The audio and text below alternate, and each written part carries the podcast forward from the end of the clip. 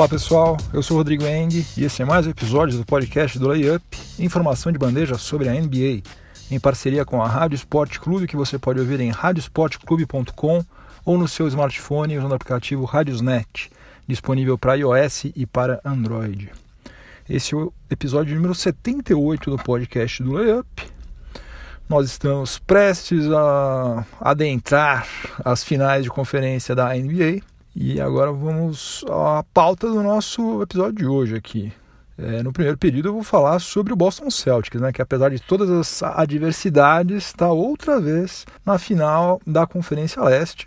E daqui para frente eu acho que tudo que vier é lucro para o time comandado pelo Brad Stevens. No segundo período eu vou fazer uma análise justamente da série entre Celtics e Cleveland Cavaliers. Cleveland Cavaliers que está com LeBron James em modo Thanos, né? Não está deixando nada para trás, tá destruindo todo mundo que passa pela frente dele. No intervalo, no quadro Máquina do Tempo, nós vamos retornar até o dia 11 de maio de 1992, quando Portland Trail Blazers e Phoenix Suns realizaram a partida da pós-temporada com o maior placar na história da NBA. Depois, no terceiro período, eu vou falar sobre a outra série, a série entre Houston Rockets e Golden State Warriors, válida pelas finais da Conferência Oeste. E no quarto e último período, o assunto vai ser o San Antonio Spurs, mais precisamente o destino de Tony Parker que declarou que é, se ele não receber uma oferta para continuar no San Antonio Spurs, ele pode eventualmente ir para outra franquia. E também alguns rumores novos que surgiram a respeito do Kawhi Leonard. Então, chega de delongas, vamos ao que interessa. O podcast do Layup está no ar. O Boston Celtics eliminou o Philadelphia 76ers por 4 a 1 com o jogo 5 aí de infartar cardíaco, né? E vai disputar as finais do leste novamente contra o Cleveland Cavaliers, como já aconteceu no ano passado. Só que antes da gente falar sobre o desempenho dos Celtics nesses playoffs, eu também preciso tirar o chapéu aqui para a campanha que o Sixers fez, né?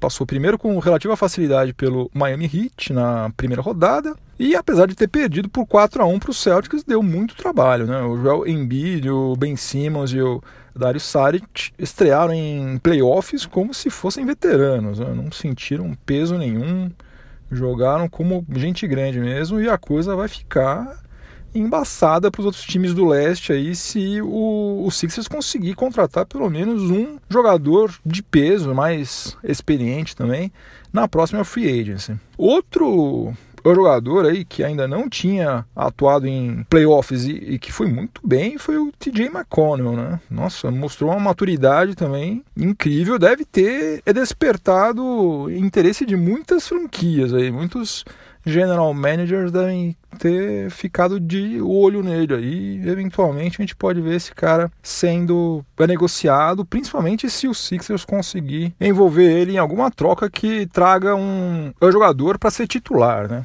Vamos ver.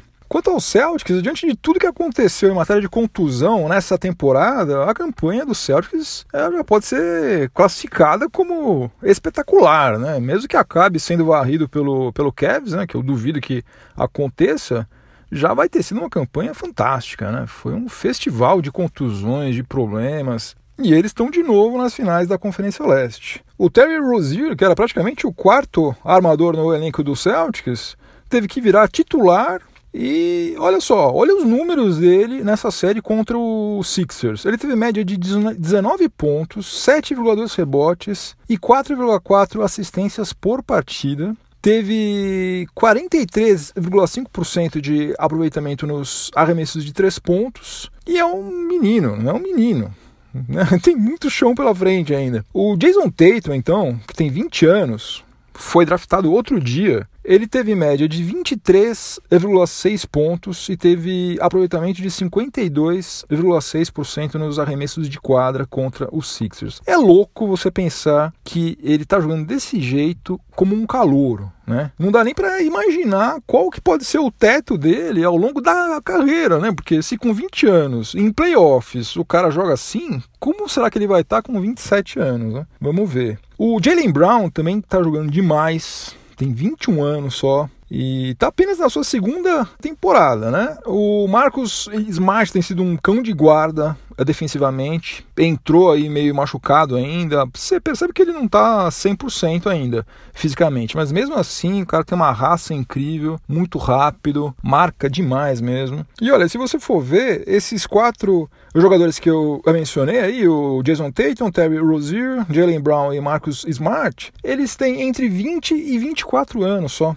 E os quatro foram essenciais, né? foram fundamentais para conseguir levar os Celtics a mais uma final de conferência. Né? Não é que eles são meramente coadjuvantes. Não, senhor. E todo mundo fala sobre o processo do Sixers, né? Trust the process, aquela coisa toda. Mas se eu tivesse que escolher, eu ficava com o processo do Celtics, né? Que montou esse timaço que ainda tem Kyrie Irving, ainda tem Gordon Hayward para entrar e sem fazer a sua torcida passar vergonha durante quatro anos, como aconteceu com os Sixers. Então, processo por processo, eu sou mais o processo dos Celtics. E os três veteranos, né, que estão dando um equilíbrio a esse elenco que é bastante jovem dos Celtics, né, são o Al Horford, o Marcus Morris e o Aaron Baines, né, também estão indo muito bem, estão sendo fundamentais também. O que o Horford jogou no final desse jogo 5 aí foi um absurdo, né? Ele foi fundamental também para que eles conseguissem virar o jogo e liquidar a fatura ali mesmo, né? Porque o Sixers passou muito perto de levar a série de volta lá para Filadélfia.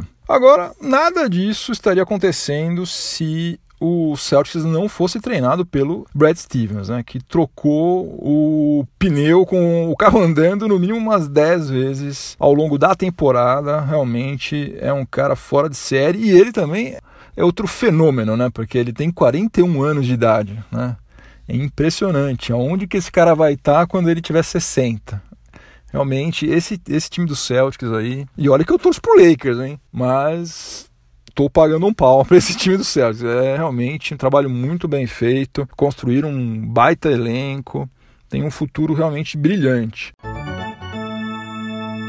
No segundo período do podcast do Layup, em parceria com a Rádio Sport Clube, eu vou falar um pouco mais sobre Celtics e agora também sobre Cleveland Cavaliers, porque eu vou falar sobre as finais da Conferência Leste que vai começar no próximo domingo, no dia 13 de maio, às 16 horas e 30 minutos. Aliás, assim que a NBA liberar a grade de transmissões das finais de conferência, eu vou publicar nas redes sociais e soltar mais uma newsletter para você ficar bem informado aí. Se você não assina o League Pass e assiste todos os jogos na ESPN e no Sport TV, fica ligado nos perfis do é, Layup nas mídias sociais ou então vai lá em layup.com.br e assine a newsletter para receber toda a programação da NBA na TV. É de grátis, não paga nada. E esse aí vai ser o oitavo confronto entre Cavs e Celtics nos playoffs. Né? Nos sete confrontos anteriores, o placar está 4 a 3 para os Celtics. Só que no passado recente, a vantagem é totalmente do Cleveland Cavaliers, que varreu o Celtics na primeira rodada de 2015 e venceu por 4 a 1 nas finais de conferência em 2017. Na temporada regular, 2017-2018, as equipes se enfrentaram só três vezes e o Cleveland Cavaliers venceu duas vezes. Só que não dá para a gente tirar nenhuma conclusão mais profunda aí a partir desses dois, desses três confrontos, porque eles aconteceram antes daquela trade deadline, né? Ou seja, antes do Cavs reformular completamente seu elenco e também antes do Kyrie Irving se contundir, né? Porque Boston Celtics está jogando de uma forma diferente do que jogava quando tinha Kyrie Irving. O que mais que a gente pode falar sobre essa série? Olha, os chutes de fora do perímetro não devem ser um ponto de desequilíbrio, porque os dois times chutam muito de três pontos, né? E os dois times, pelo que eu estava vendo aqui, os dois estão com aproveitamento praticamente igual. O Celtics é um time defensivamente melhor, né? Teve o melhor defensive rating na fase regular. É... Só que o Cavs, nesses playoffs, melhoraram. Não sei o que aconteceu por lá, mas seja lá o que for, deu certo porque eles estão finalmente marcando. Não sei se é questão de empenho, não sei que diabos que foi, mas o fato é que o, o Cavs está marcando melhor agora. Outras duas vantagens que eu acho que o Celtics tem são em relação aos reservas, que são mais consistentes, são mais regulares do que os do Cavs. E também eles vão ter o mando de quadra. Né? Você jogar no TD Garden é infernal, né? A torcida não para um segundo, realmente é, deve ser complicado. Agora, LeBron James, né? Se ele continuar nesse modo Thanos aí, né? Aquele vilão da Marvel, né? Que arregaça todo mundo, aí salve-se quem puder, corram para as colinas, porque aí fica até difícil fazer qualquer tipo de prognóstico, análise e tal, porque LeBron James, que ele jogou contra Toronto Raptors e Indiana Pacers foi um negócio absurdo. Né? É, se ele continuar desse jeito e Kevin Love, é, Tristan Thompson, J.R. Smith derem uma mãozinha para ele, daí realmente o negócio vai ficar embaçado. Para não ficar completamente em cima do muro, eu acho o seguinte: se o Celtics conseguir confirmar o mando de quadra nos jogos 1 e 2, eu acho que vai dar Celtics. Né? Acho que eles vão acabar fazendo as primeiras finais da NBA desde 2010. Agora, caso contrário, caso o Cavs consiga quebrar pelo menos um dos dois mandos de quadra no começo da série, daí eu acho que vai dar Cavs.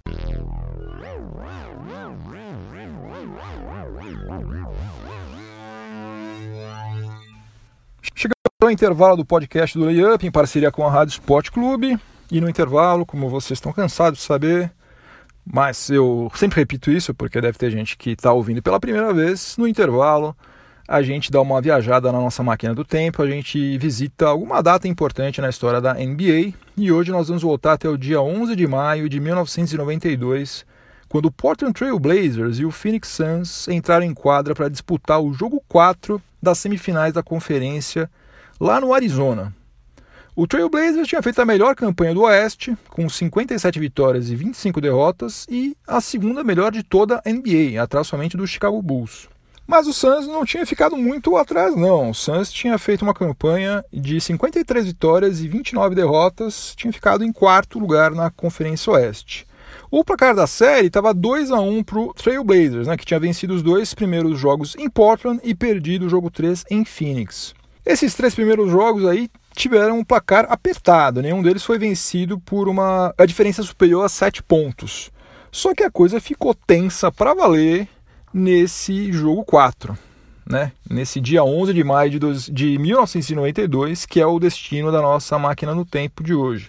Esse jogo 4 aí, ele só foi decidido após duas prorrogações e teve placar final de 153 para o Portland Trail Blazers a 151 para o Phoenix Suns, totalizando 304 pontos, que é um recorde até hoje na história dos playoffs da NBA.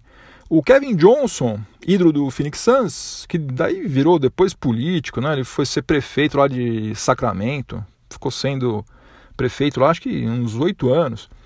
Ele foi o cestinha do jogo com 35 pontos e 14 assistências. E o maior pontuador do Trailblazers, lá do outro lado, foi o Clyde Drexler, que quase anotou um triplo-duplo. Ele marcou 33 pontos, pegou 8 rebotes e fez 11 assistências.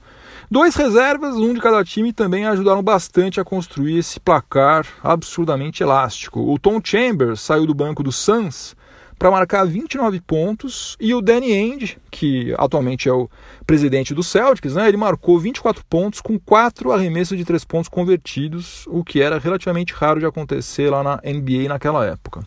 Bom, o Trailblazers acabou despachando o Suns e depois é, passou também pelo Utah Jazz, fez 4 a 2 no, no, no Jazz, nas finais do Oeste e acabou perdendo as finais da NBA para o Chicago Bulls também por 4 a 2 E o Phoenix Suns, depois disso aí, acabou contratando o Charles Barkley e daí no ano seguinte ele é, perdeu as finais também para o Bulls. Chegou, montou um timaço, né? Charles Barkley pegando 300 mil rebotes, marcando um monte de ponto, e mas não deu certo. Tinha um cara chamado Michael Jordan lá do outro lado que não deixava nada para ninguém, ficava com tudo para ele. O Suns perdeu também as finais de 93 para o Bulls por 4 a 1. Então, no dia 11 de maio de 1992, foi registrado o recorde de pontos marcados em uma partida de playoffs na vitória do Portland Trail Blazers sobre o Phoenix Suns por 153 a 151, totalizando 304 pontos depois de duas prorrogações.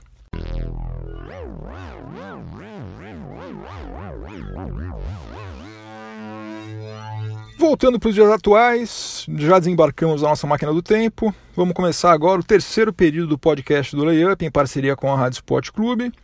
E agora o assunto são as finais da Conferência Oeste, né, onde deu a lógica, né, uma final entre os dois times mais fortes da conferência, que são Houston Rockets e Golden State Warriors, os dois times que fizeram as melhores campanhas na fase regular. Essa série aí vai começar só no dia 14 de maio, na segunda-feira, às 22 horas. Rockets e Warriors só se enfrentaram duas vezes até hoje na pós-temporada e o time californiano se deu bem em ambas essas, esses dois confrontos aí. Venceu por 4 a 1 nas finais de conferência em 2015 e também por 4 a 1 na primeira rodada de 2016. Só que nessa temporada regular aqui de 2017-2018, o Houston Rockets venceu duas vezes e perdeu somente uma vez. É, só que nenhuma dessas três partidas aí foi vencida por uma a diferença superior a 10 pontos, ou seja, todos esses jogos aí foram bastante parelhos, até um deles, se eu não me engano, o primeiro deles, foi vencido por apenas um ponto pelo Houston Rockets. Bom, mas sem dúvida nenhuma o Warriors é o time a ser batido, né? É o atual campeão, chegou a todas as finais nos últimos três anos, venceu dois títulos, Draymond Green, que é a alma desse time aí, tá jogando demais contra o Pelicans. Ele se tornou o primeiro jogador na história do Warriors a anotar um triplo-duplo nas médias por partida em uma série de playoffs. O Stephen Curry voltou bem fisicamente e também tecnicamente. O Kevin Durant é a consistência em pessoa, né? Impressionante, o cara marca no mínimo 20 pontos. Se ele tiver numa noite ruim, ele marca 20 pontos. Quem tá meio fora de sintonia é o Trey Thompson, né? Tá com aproveitamento baixo, né, para os seus padrões nos chutes de 3 pontos, mas em compensação tá com 100% nas cobranças de lance livre. Até agora ele cobrou é, 16 lances livres e converteu todos na atual pós-temporada. Ao contrário do que deve acontecer nas finais do leste, as bolas de três pontos podem ser um ponto de desequilíbrio na série entre Houston Rockets e Golden State Warriors. Pelo seguinte, os adversários do Warriors têm tido um aproveitamento de apenas 32% nos arremessos de fora do perímetro nesses playoffs, enquanto os adversários do Houston Rockets converteram 38,2% nos chutes de três pontos. Por outro lado, o Houston Rockets tem pelo menos dois trunfos que podem ser decisivos. Né? O primeiro deles, que é meio óbvio, é a questão do mando de quadra. Né? É, eles vão começar a série, os jogos 1 e 2, em casa. E se a série chegar a 7 jogos, eles vão também decidir em casa. Pena só que, inexplicavelmente, a torcida do Houston Rockets às vezes é meio apática. Né? O time está jogando bem, ganhando James Harden fazendo chover, Chris Paul dando assistências incríveis, Capelá enterrando de tudo, tudo quanto é jeito. E o pessoal lá parece que está meio desanimado. Mas de toda maneira, é, eles não vão torcer contra, né? Obviamente. Então, de qualquer maneira, jogar em casa é sempre uma grande vantagem. E a outra, o outro trunfo aí é um cara chamado Chris Paul, né? Que ele tá com uma ideia fixa, né? Ele tá determinado a ser campeão, né? Não quer saber de conversa. Basta ver o que ele fez naquele jogo 5 lá contra o Utah Jazz, né? ele marcou 41 pontos, meteu 8 bolas de 3 pontos, pegou 7 rebotes, fez 10 assistências e não cometeu nenhum turnover, né? Se não fosse por ele, sei não, essa série aí poderia ter voltado também lá para Salt Lake City. Não voltou muito por causa dele. Ele falou: não, chega de conversa. James Harden não tá numa noite muito boa, as bolas não estão caindo, deixa comigo que eu resolvo. Então, quando você tem alguém jogando nesse nível, fica difícil perder, né? O cara tá realmente numa missão, né? Eu vou ser campeão. E sem falar em é James Harden, né? James Harden é um cara que pode resolver qualquer jogo. Ele tem andado meio oscilante, né? Fez alguns jogos bem mais ou menos aí, mas é um cara que pode tirar 50 pontos assim do bolso de uma hora para outra. Então, é, vai ser uma série muito bacana, vai ser uma série promete, pelo menos, ser bastante acirrada. Eu acho que é série para no mínimo seis jogos. Né? A minha torcida é para que a gente tenha Houston Rockets nas finais contra Boston Celtics. Né? Seria uma renovação completa nas duas conferências. Né? Nada de Warriors, nada de Cavs, já deu. É, no leste, eu acho que a coisa está bem mais equilibrada, pode pender para qualquer lado, como eu já falei no segundo período, mas apesar de eu estar tá torcendo para que dê Rockets, para que os texanos dêem uma chacoalhada né, no status quo da NBA, eu acho que mesmo tendo mando de quadra, o Houston Rockets está em desvantagem, algo em torno de, sei lá, 40 para o Houston Rockets e 60 para o Golden State Warriors. O Warriors tem um elenco absurdo, Kevin Durant é absurdo.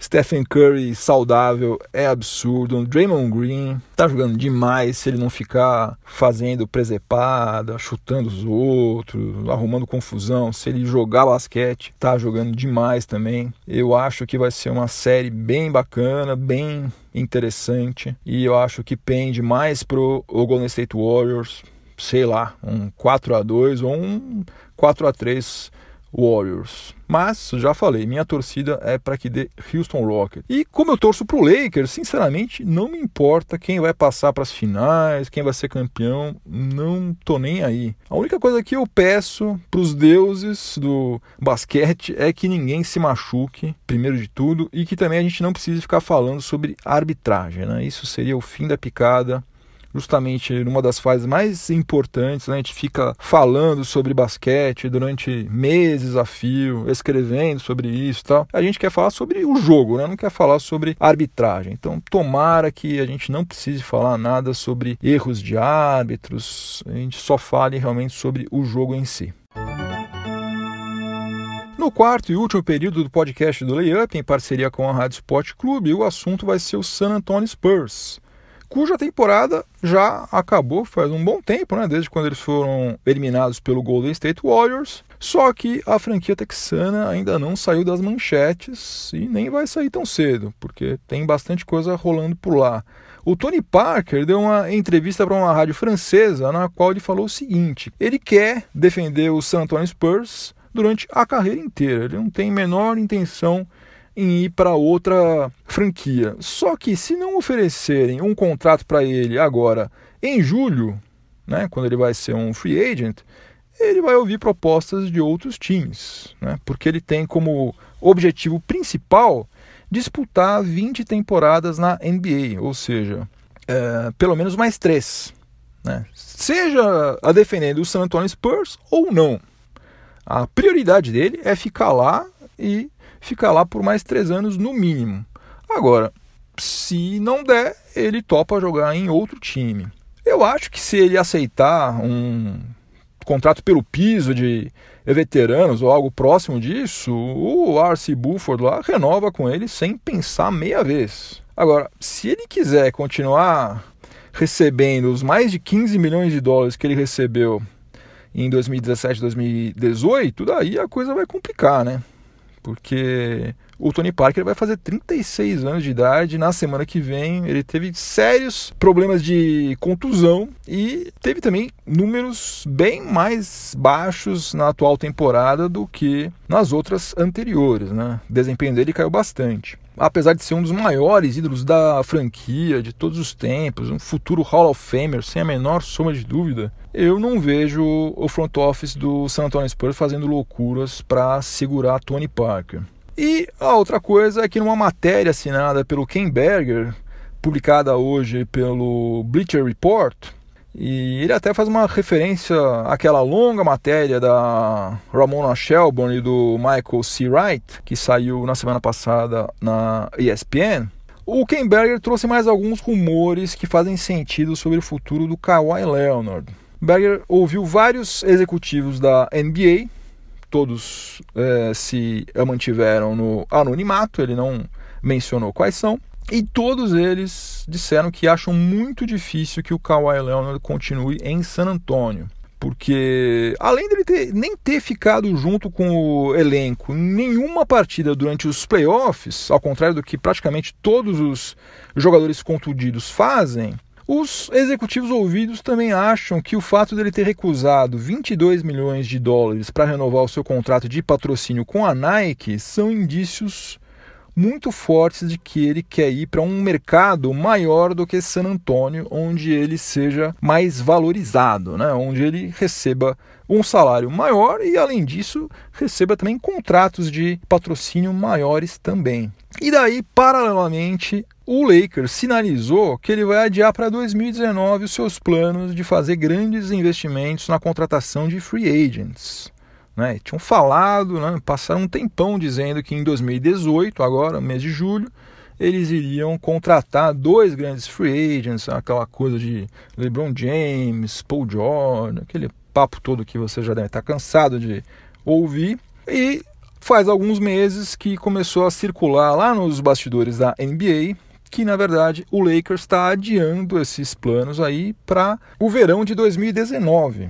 E, coincidentemente, o Kawhi Leonard pode se tornar um free agent justamente em 2019, se ele não exercer a player option que existe no seu contrato. Enfim, por enquanto, nada além de rumores, né? nada concreto, só especulações. Mas o que tem de certeza é o seguinte, né? A gente vê tanto o Kawhi Leonard quanto o Tony Parker usando qualquer outra camisa que não seja do San Antonio Spurs, vai ser um negócio muito difícil da gente se acostumar. Né? Vai ser realmente exatamente como ver Dwayne Wade usando a camisa do Chicago Bulls, do Cavs, que foi muito estranho. Fim de jogo. Faz tempo que não tem prorrogação, né? Não vai ter outra vez prorrogação. Acabou mais um episódio do podcast do Layup. Antes de eu ir embora, vou deixar a minha trilha sonora para o final de semana, como eu sempre faço nos episódios que fecham a semana. E a música de hoje vai ser Just Got Paid, que é a segunda faixa do álbum Rio Grande Mud, lançado em 1972, boa safra, 1972. Foi um ano sensacional, só nasceram pessoas muito inteligentes, bonitas, simpáticas, mas enfim, o Rio Grande Mud foi lançado em 1972 pelo ZZ Top, aquela banda formada pelos barbudos Billy Gibbons e Dusty Hills com o baterista Frank Baird. E essa Just Got Paid é um dos grandes clássicos né, do hard rock, do blues rock, né?